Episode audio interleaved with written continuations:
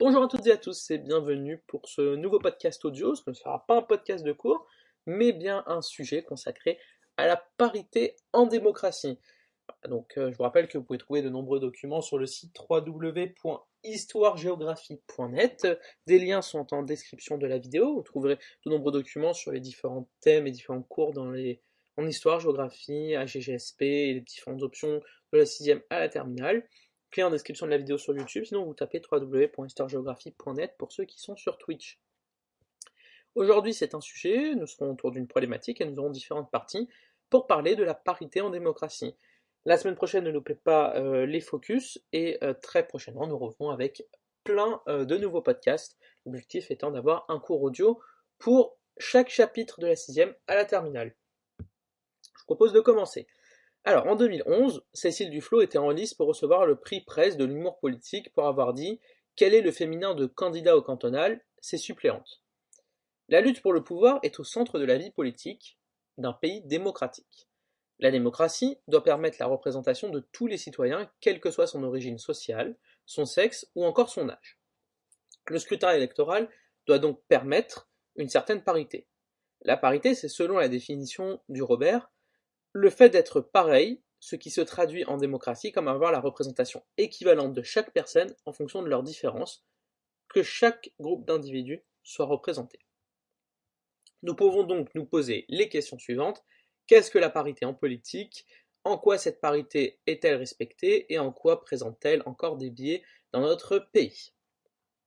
Qu'est-il fait pour tendre vers plus de parité? Sera euh, ce que nous verrons en dernière partie, puisque nous verrons dans un premier temps les différents types de parité, en s'arrêtant plus longuement sur la parité homme-femme, avant de s'attarder dans un second temps sur les politiques mises en place pour plus de parité en France, malgré la persistance de biais. Quand on pense parité, on pense généralement à égalité entre les hommes et les femmes. Mais la parité peut être plus large que cela.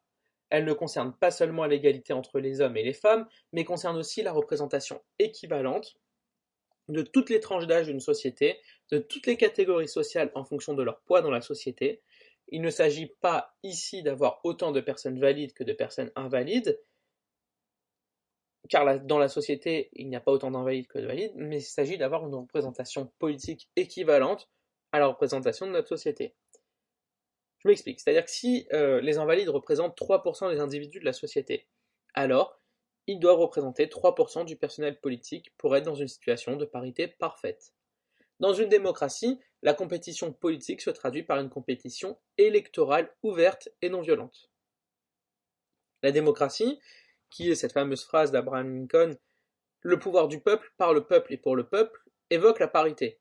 Le préambule de la Constitution de 1958 renvoie à la DDHC, Déclaration des droits de l'homme et du citoyen, de 1789, mais aussi au préambule de la Constitution de 1946.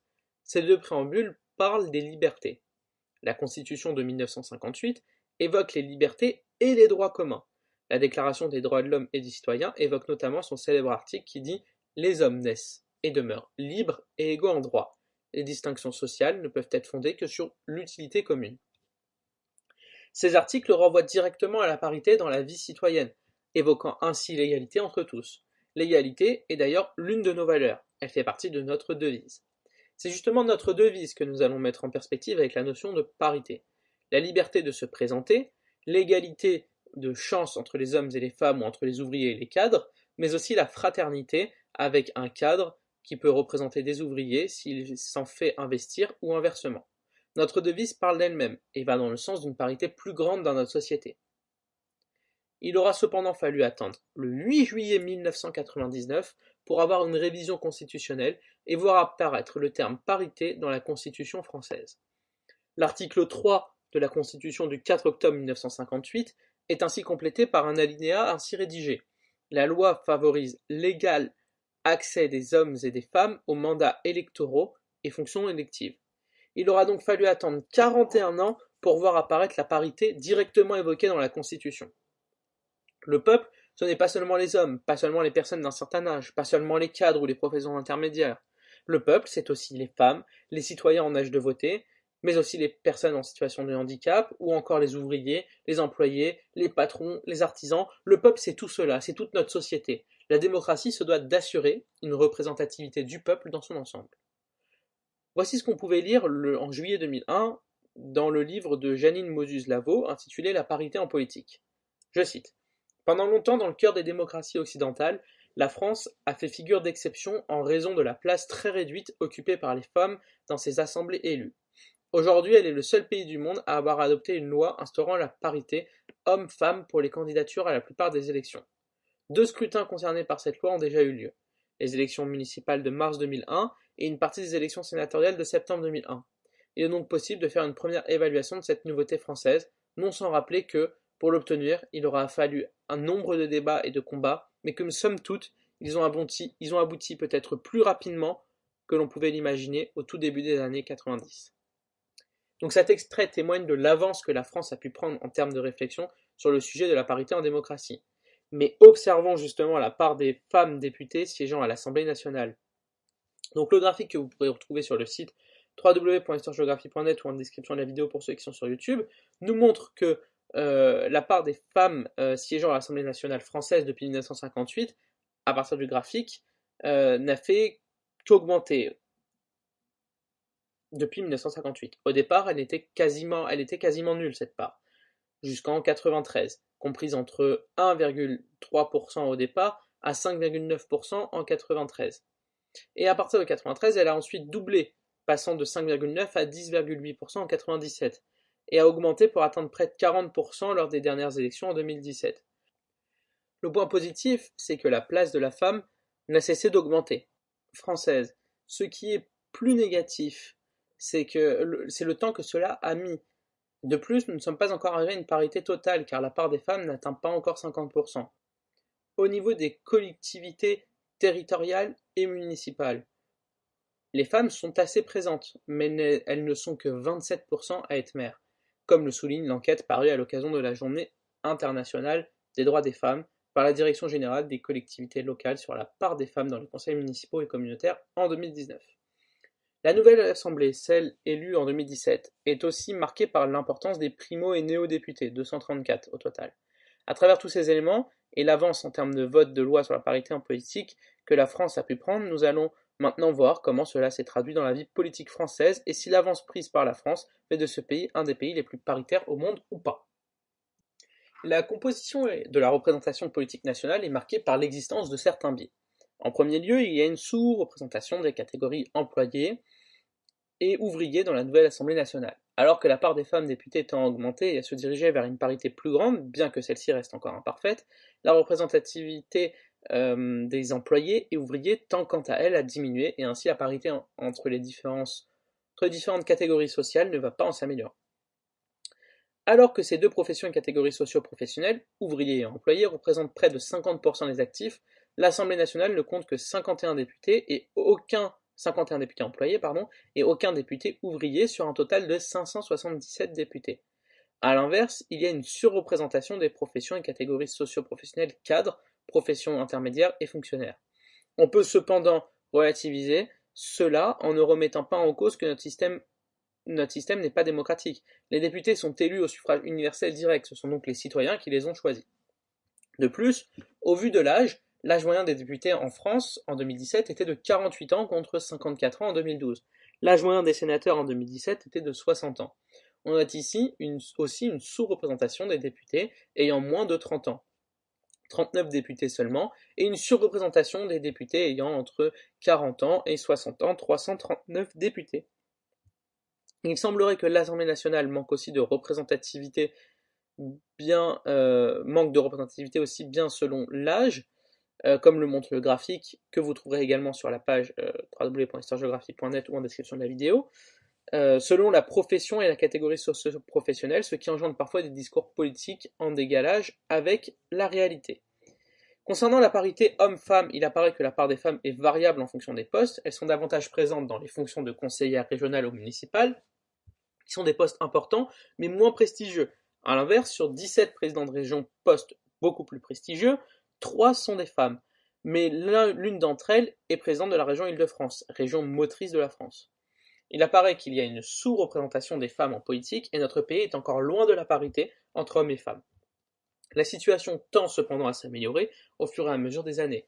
Les femmes sont souvent victimes de stéréotypes sexistes assez forts dans un monde politique où le pouvoir a souvent été associé au genre masculin. Ce sexisme se traduit par des remarques sur la tenue vestimentaire, Cécile Duflot et sa robe à fleurs par exemple, mais aussi des insinuations sur la capacité à mener une vie sur deux fronts, vie privée et vie professionnelle, ou encore la mise en doute de leurs compétences, capacité de garder leur sang-froid. Il s'agit ici d'un manque d'égalité de traitement entre les hommes et les femmes, et la parité entre les sexes est bafouée. Face à cela, des réformes constitutionnelles ont eu lieu, comme celle du 8 juillet 1999, évoquée dans notre première partie. En 2002 est votée la loi sur la parité. Pour certaines élections, cette loi a été un réel succès et son bilan est incontestable, comme pour les européennes par exemple ou les régionales. La parité est donc totalement obligatoire. La loi du 6 juin 2000 impose que les listes soient composées d'autant d'hommes que de femmes pour les élections municipales, pour les communes de plus de 3500 habitants et plus.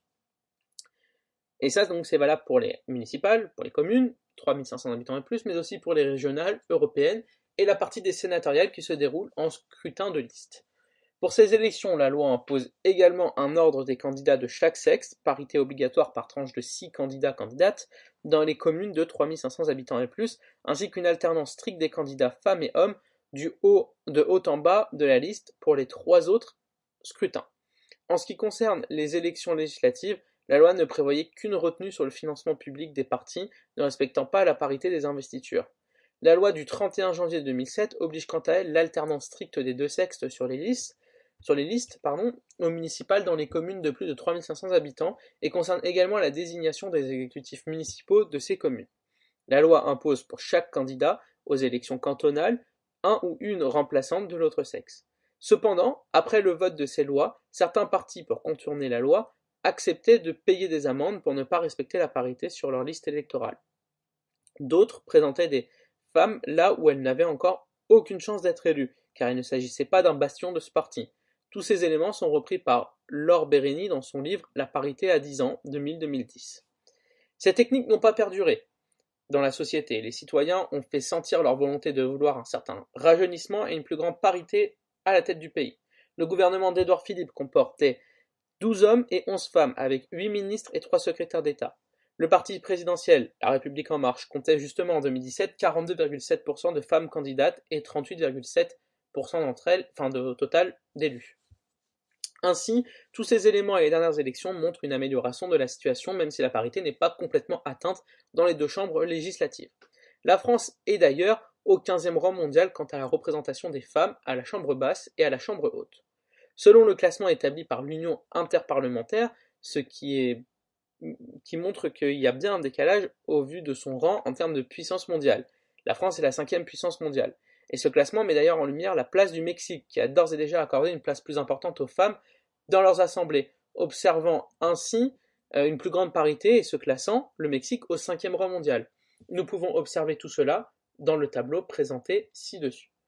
Durant toutes nos explications sur la parité, nous avons utilisé les exemples des deux chambres législatives, l'Assemblée nationale principalement et le Sénat parfois, car étant des chambres dites représentatives du peuple et des citoyens français et représentants, représentants de la vie politique française. La situation est parfois meilleure, notamment dans les collectivités territoriales et les conseils municipaux, où l'on voit également une meilleure répartition des différentes catégories socio-professionnelles et d'une plus grande parité entre les hommes et les femmes. La part des femmes, mères, et la part des femmes élues maires reste quant à elle faible. Et parfois, moins de cadres et de patrons qui occupent les grands postes avec un âge moyen plus élevé que la moyenne nationale et des carrières politiques à rallonge, ce qui traduit le manque de renouvellement de l'offre politique. Tous les biais que présente notre démocratie en termes de parité peuvent expliquer une certaine crise de la représentativité et engendreraient une certaine montée de l'abstentionnisme. Autrement dit, les catégories populaires ne se sentent pas représentées et n'iraient pas voter. En conclusion, nous pouvons dire que notre système démocratique a évolué et permet aujourd'hui de présenter aux différents scrutins tous les individus de la société, hommes, femmes, cadres ou ouvriers, jeunes ou seniors. Le système le permet, mais la réalité est tout autre, et présente un certain nombre de biais que nous avons présentés. Il y a 36 ans, dans une interview au journal Le Monde, datée du 11 mars 1983, François Giroud disait, non sans intention provocatrice, La femme serait vraiment l'égale de l'homme le jour où, à un poste important, on désignerait une femme incompétente. Ceci nous amène à souligner que des progrès et des bonnes intentions politiques sont bel et bien présentes pour plus de parité, Mais le jour où notre pays fera preuve d'une parité parfaite n'est pas encore arrivé. Nous pouvons aussi relativiser cela en rappelant qu'il faut faire attention à des excès de parité, car vouloir tendre à tendre vers plus de parité, ne faut pas oublier les compétences des individus. Mais avant d'en arriver là, il y a encore du chemin à faire. Enfin, nous pouvons dire que la parité entre les hommes et les femmes s'améliore, mais la parité entre les professions et catégories socio-professionnelles ou entre les invalides et les valides se dégrade. Nous pouvons nous demander si tendre vers plus de proportionnel entre les hommes et les femmes ne nous ferait pas oublier certains paramètres essentiels pour le bon fonctionnement de la démocratie, comme les compétences ou d'autres types de parité, valide, invalide par exemple. Ainsi, le système français actuel permet-il de tendre vers plus de parité parfaite? Cela sera notre ouverture. J'espère que ce podcast, ce sujet audio vous a plu. Je vous rappelle que vous pouvez trouver en lien dans la description ou sur le site internet euh, les documents, les graphiques qu'on a évoqués et euh, plein d'autres documents sur plein d'autres chapitres. En attendant, je vous souhaite bon courage, je vous souhaite une bonne journée et je vous dis à très bientôt pour un nouveau podcast. Au revoir